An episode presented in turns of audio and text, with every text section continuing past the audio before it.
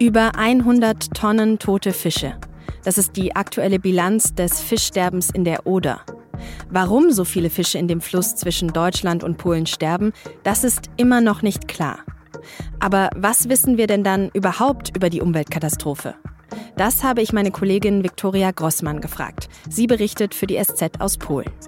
Sie hören auf den Punkt, den Nachrichtenpodcast der Süddeutschen Zeitung. Ich bin Tami Holderried und ich freue mich, dass Sie zuhören. Unzählige tote Fische treiben in der Oder. Große und kleine, Zander, Welse, Gründlinge und Steinbeißer. Es sind schon quasi Teppiche aus Fischkadavern. Hunderte Freiwillige ziehen sie jeden Tag aus dem Fluss, auf der deutschen und auf der polnischen Seite, manchmal sogar mit Baggern. Es ist also eine riesige Umweltkatastrophe. Und natürlich sind auch nicht nur die Fische bedroht. Denn in und an der Oder leben auch viele andere Tiere, Muscheln, Schnecken, Vögel zum Beispiel. Mittlerweile sind schon 500 von 800 Flusskilometern betroffen. Auch ein Abschnitt an der Grenze zwischen Deutschland und Polen, der sogar Naturschutzgebiet ist. Das jetzt natürlich zum Katastrophengebiet geworden ist. Gerade geht es vor allem darum, dass die toten Fische nicht ins Stettiner Haff kommen. Das ist der Mündungsbereich vor der Ostsee, also dort fließt die Oder rein und dann von dort aus in die Ostsee. Aber warum so viele Fische sterben, das ist immer noch nicht klar. Es gibt zwar einige Theorien. Ein Cocktail aus mehreren Umweltgiften, zu viel Salz in der Oder oder ist doch der Klimawandel schuld? Aber bislang kann das einfach wirklich noch niemand sicher sagen. Bundesumweltministerin Steffi Lemke hat deshalb im ARD Morgenmagazin vor allem Aufklärung gefordert. Ich glaube, alle Entscheidungsträger stehen jetzt in der Verantwortung, diesen Verursacher zu identifizieren. Es gäbe einen massiven Vertrauensverlust, vor allem in der polnischen Bevölkerung, aber wahrscheinlich auch bei uns, wenn das nicht gelänge. Letzten Sonntag hat sich Lemke auch mit ihrer polnischen Amtskollegin Anna Moskwa in Stettin getroffen. Zu einer Art Krisentreffen, um die Zusammenarbeit zwischen Deutschland und Polen zu verbessern. Denn die Umweltkatastrophe, die betrifft natürlich beide Länder, aber Polen hat erst zwei Wochen nachdem die ersten toten Fische gefunden wurden, die Öffentlichkeit darüber informiert. Und so hat auch die deutsche Regierung davon erfahren. Zu spät, sagt Steffi Lemke. Haben gestern Abend, da ja zum einen die Meldeketten nicht funktioniert haben, die eigentlich theoretisch für solche Unfälle eingerichtet worden waren, und zweitens ja die Informationen zu spät nach Deutschland gekommen sind. Deshalb sei jetzt eine engere Zusammenarbeit zwischen Polen und Deutschland ausgemacht worden. Aber warum hat das nicht von Anfang an besser geklappt? Das habe ich meine Kollegin Viktoria Grossmann gefragt. Sie beobachtet die aktuelle Lage für die SZ. Viktoria, warum so viele Fische jetzt gerade in der Oder sterben, das ist ja immer noch nicht klar. Aber kannst du uns vielleicht kurz erklären, welche Theorien gibt es denn dazu? Also was könnten die Gründe sein? Die ganz neueste Theorie geht von äh, Forschern, von deutschen Forschern aus, vom Leibniz-Zentrum und vom Helmholtz-Zentrum, die sagen, es könnte auch eine bestimmte Algenart sein, die jetzt äh, blüht, was dann zu einem extremen Anstieg von Sauerstoff im Wasser führt, was auch nicht gut ist für die, für die Fische. Das ist aber eben jetzt die Theorie von den Forschern. Wir haben dazu bisher noch keine Aussage von den, äh, von den Laboren der Umweltämter, weder auf deutscher noch auf, auf polnischer Seite. Das Problem ist, dass die Forscher nicht so richtig wissen, wonach sie eigentlich suchen sollen, weil offensichtlich äh, dieser Quecksilberfund, den es am Anfang gegeben hat, das war ein relativ singulärer Fund. Das kann es nicht gewesen sein. Also man schließt Schwermetalle jetzt aus. Und jetzt kommen auf polnischer Seite auch noch Vorwürfe auf, dass man zu wenige Proben gesichert hat und auch Fische einfach vernichtet hat, ohne sie zu untersuchen. Es gibt ja auch eine Theorie, die sagt quasi, der Klimawandel ist schuld, sage ich jetzt mal ganz flapsig. Also eine natürliche Ursache, einfach hohe Temperaturen, niedrige Wasserstände. Was hältst du von der Theorie? Ist das irgendwie plausibel? Anscheinend ähm, kommen wirklich mehrere Dinge zusammen. Also das sagen sowohl die Umweltschützer auf der polnischen Seite als auch Behörden auf der deutschen Seite dass da wirklich sehr, sehr unglücklich ganz viel zusammenkommt, dass die Fische einfach durch den niedrigen Wasserstand, durch die Hitze sowieso schon gestresst sind und dass natürlich dann, was immer in das Wasser gelangt ist, eben durch den, durch den Wasserniedrigstand ja auch nicht ausreichend verdünnt worden ist. Also da kommt schon einiges zusammen und tatsächlich habe ich bisher wirklich auf beiden Seiten der Oder immer auch gehört, dass der, dass der, dass der Niedrigstand, dass die Trockenheit zumindest die Effekte verstärkt hat, ja. Du hast gerade schon gesagt, es ist wahnsinnig schwer, die Ursache zu finden, weil die Wissenschaftler und Wissenschaftlerinnen nicht wissen, wonach sie suchen. Kannst du ein bisschen erklären, wie man da überhaupt rangeht? Wie versucht man denn, diese Ursache zu finden? Indem Wasserproben ausgewertet werden, die auch an verschiedenen Stellen des Flusses genommen werden und es werden auch die Fische untersucht.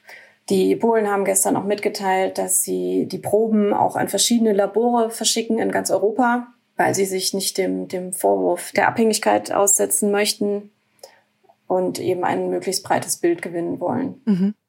Und was, was tun die Behörden auch gerne auf deutscher und polnischer Seite denn aktuell sonst noch, um die Situation nicht nur zu klären, sondern eben auch zu verbessern jetzt? Ist ja im Moment immer noch ganz akut. Man kann das, was auch immer im Wasser ist, natürlich jetzt nicht, nicht rausholen. Wichtig ist aber tatsächlich, dass man die Fischkadaver aus dem Wasser holt man hat ja auch tote Vögel gefunden, ähm, auch tote Kleinstlebewesen, Muscheln und so weiter. Und das ist ja eigentlich das Problem, dass eben nicht nur die, die, die Fische sterben, sondern eigentlich das ganze Ökosystem da zusammengebrochen ist. Und deswegen wird ja versucht, zumindest diese, diese Fracht, das Wasser aufzuhalten, so gut es eben jetzt noch geht, so dass man wenigstens noch verhindern kann, dass es noch ins Stettiner gelangt. Und wie versucht man das aufzuhalten? Und ist das überhaupt realistisch tatsächlich, das noch aufzuhalten? Mit, mit Sperren, also mit sogenannten Ölsperren, die Fische zumindest aufhalten sollen. Und man hätte auch, wenn man früher was gewusst hätte, hätte man zum Beispiel viel stärker auch Nebenarme der Oder eben mit, mit Schotten sozusagen absperren können, dass das Wasser sich nicht so weit ausbreitet. Polen hat ja tatsächlich auch schon früher von den Problemen gewusst, aber eben erst zwei Wochen gewartet, bevor sie die Öffentlichkeit informiert haben. Du hast gerade gesagt, es hätte deutlich geholfen, wenn man das früher gewusst hätte. Aber warum hat Polen denn das so lange nicht öffentlich gemacht? Die Behörden, die das dann irgendwann mal untersucht haben, haben das schon ziemlich runtergespielt. Also die haben dann eben auf ihren Behördenseiten mal eine Mitteilung veröffentlicht, dass sie was untersucht haben und in der einen Probe war was drin und in der anderen nicht. Und dann hat man das alles so ein bisschen runtergespielt und es sind auch polnische Bürgermeister, es ist auch bis hin zum polnischen Ministerpräsidenten sind die Leute nicht, nicht informiert worden. Und man hat eigentlich das am Anfang völlig nur diesen Anglerverbänden überlassen, die ja auch die ersten Meldungen gemacht haben, was in dem Ausmaß eigentlich nicht ihre Aufgabe ist ja, das wirft natürlich jetzt einfach kein gutes Licht auf die, weil man sich dann fragt, wie, wie soll man euch, euch vertrauen? Wisst ihr mehr, als ihr sagt? Warum ist das alles so intransparent? Es hat ja auch vorher schon Vorfälle gegeben. Es hat auch gerade erst in diesem Frühjahr hat man sehr viele tote Fische gefunden am Kleiwitzer Kanal, der fließt in die Oder. Auch da ist bis heute nicht klar, was da eigentlich passiert ist. Auch da hat der Fischerverband darauf aufmerksam gemacht. Und auch da gibt es keine Erkenntnisse. Und deswegen schießen ja auch die Mutmaßungen so ein bisschen ins Kraut, denn es gibt sehr viele potenzielle Verursacher an der Oder. Vielleicht können wir da direkt noch mehr drüber sprechen. Wer könnten denn potenzielle Verursacher sein? Die Oder ist halt äh, seit Jahrzehnten, auch in Zeiten des Kommunismus, auf beiden Seiten, in Deutschland und in Polen, also in der damaligen DDR, auch wirklich ein Nutzfluss gewesen. Da ist immer viel reingeflossen, was in so einen Fluss eigentlich nicht gehört. Dann hat man, äh, den, den, hat man die Wasserqualität nach 1990 wirklich deutlich verbessern können.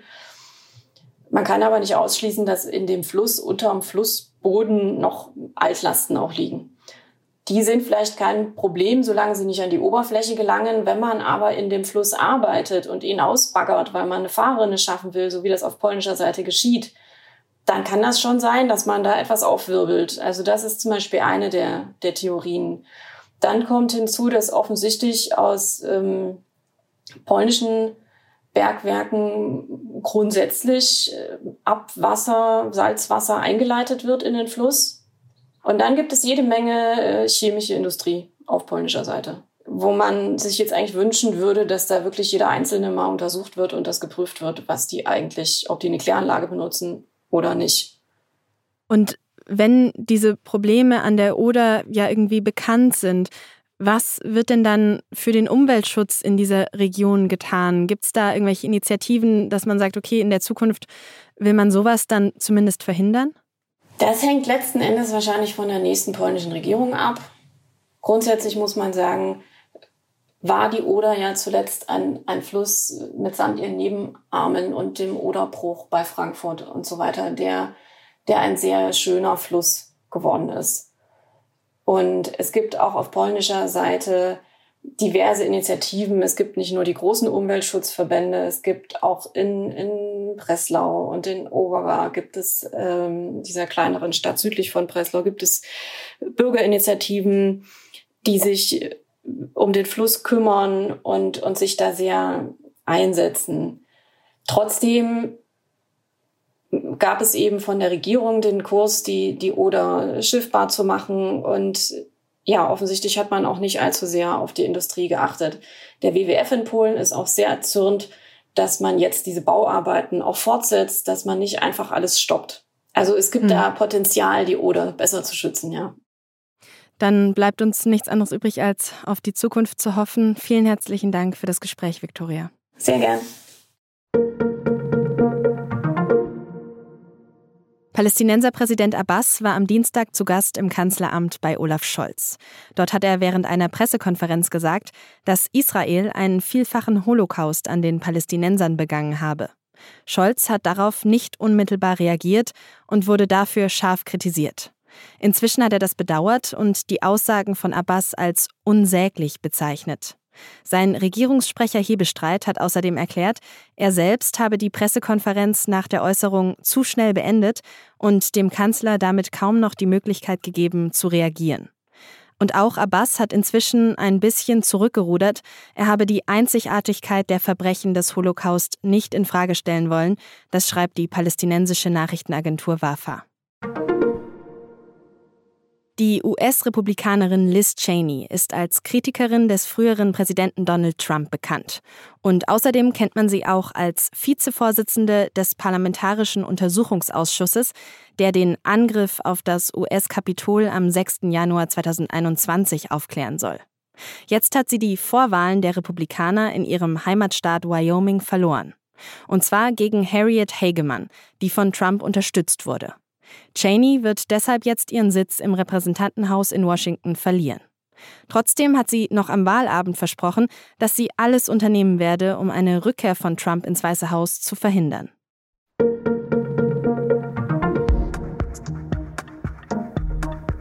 In München laufen ja gerade die European Championships, also die kombinierten Europameisterschaften von verschiedenen Sportarten. Das ist sowas wie ein kleines Olympia. Und am Dienstagabend, da lief's richtig gut für die deutschen Leichtathletinnen und Athleten.